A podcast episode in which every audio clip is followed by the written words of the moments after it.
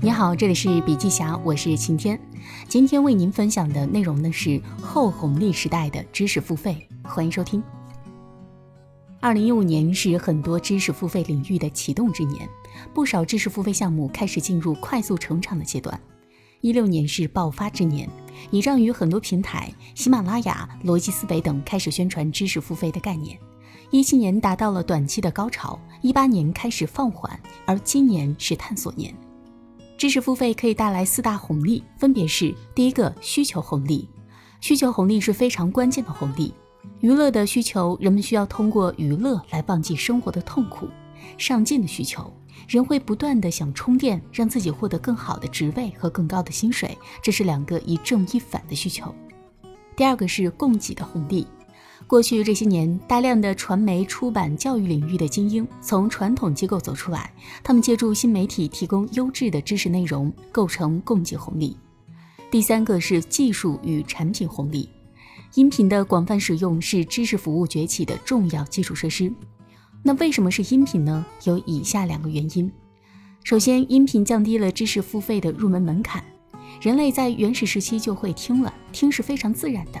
音频的出现解放了人们的双手双眼，也有人说音频是声音版的电子书，这说明音频在传递知识上好处是非常明显的。音频介质的广泛使用构成了非常重要的红利。第二个原因就是音频产品的创新，现在有很多音频的录播课，如拆书讲书。那么最后一个红利呢，就是流量红利。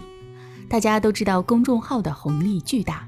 有很多项目就是从公众号起家的，比如说得到、十点读书、有书、凯叔讲故事等等，还有微信社群红利，主要依靠朋友圈获取红利，比如说薄荷阅读，他们做的是成人英语，把微信的社群流量玩到了极致，获得了高速增长。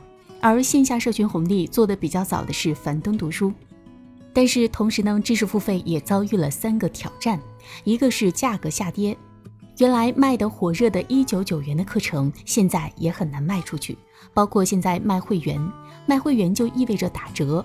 二是销量下跌，一七年的单份课卖到了十万以上的有不少，一八年就少很多。三是复购率变低，这是有两个环节的红利消退造成的。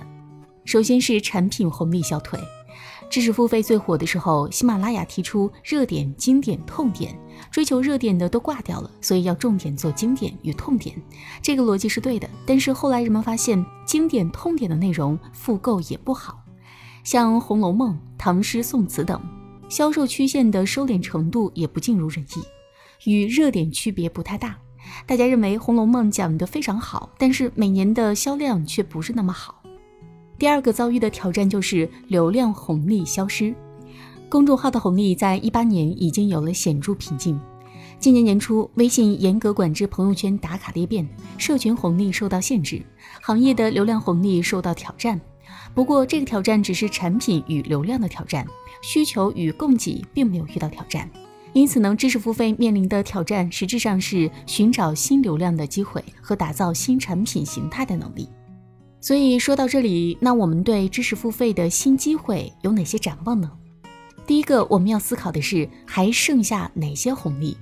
既然产品与流量没有了红利，我们就先把产品拆开看。首先，内容从浅到深分了四层，最浅的一层是非结构化的内容，形态是新闻资讯，交付的是碎片化的体验，频次是日更，商业模式是广告电商。第二层呢是结构化内容。内容只要是结构化，就有直接收费的可能。当然，结构化的内容不只等于知识。我们在说知识付费的时候，本质上是指出了出版业的新形态。而出版形态呢有两种，一种是虚构类，另一种是非虚构类。知识付费主要就是非虚构类。虚构类出版属于娱乐，娱乐产品也可以收费。电视剧也是结构化的内容，比如《长安十二时辰》，一集一集的演，起承转合都是有结构的。所以结构化提供了沉浸化的体验，这就可以付费。目前大部分的知识付费产品都停留在这个层次。第三、第四层呢，就涉及到服务类的内容。标准化服务类内容是教育培训，定制化服务类内容是咨询，二者都可以收费。而且呢，随着内容深度越来越深，收费的规模也越来越大。基于这个框架分析，就会发现新产品还是值得探索的。我们看知识付费内容时，发现有些产品的复购率很低，因为这是知识性娱乐产品。比如，我是今日头条的用户，我比较喜欢历史，头条给我推荐了一个历史知识点，但是这个知识点对我的生活没有任何帮助。那么这就是知识性娱乐产品，因为它只能是谈资。所以呢，娱乐内容还是一个有机会的方向，只是很难靠直接收费来赚钱，因为没有结构化。同样呢，也有机会的方向就是教育和出版。目前大部分的知识付费内容本质上都是出版的变种，在这样的过程中，有很多地方是可以探索的。比如说，美国有很多教授终身只写了一本书，但是靠这本书就赚了几百万。出书之后上台做节目、巡回演讲等等，还会找一些人把这些书编成课，再找一些讲师到各地培训这门课，这就是多层次出版。那么第二个展望呢，就是寻找新流量的问题。当然了，微信的流量还在，但是它已经不能用红利来形容了。短视频、直播都是新流量。抖音的营收有百分之九都直接来自于直接付费，还有很多赋能平台提供了一个工具和系统后，让 KOL 在上面交换流量。当然，后者就不再是集中流量，而是分散流量。第三个就是底层逻辑，首先是强制与浪费。对于出版业而言，创造力是根源，但是浪费也是支撑出版业社会零售的重要来源。像我个人买的书，有百分之九十买回来都不拆，这就给整个图书市场带来了很大的浪费。但是这些浪费增加了行业的销售额，主要是传统行业交付率太低，用户互动太低，抓取用户行为的效率太低。但是进入到知识付费时代以后，出版形态变化了，用户行为会被非常严格的监测到，这种浪费就会大幅压缩，而用户获得的交付产品与福利会增加。目前知识付费领域也存在浪费，但是浪费的幅度比传统出版业大幅降低。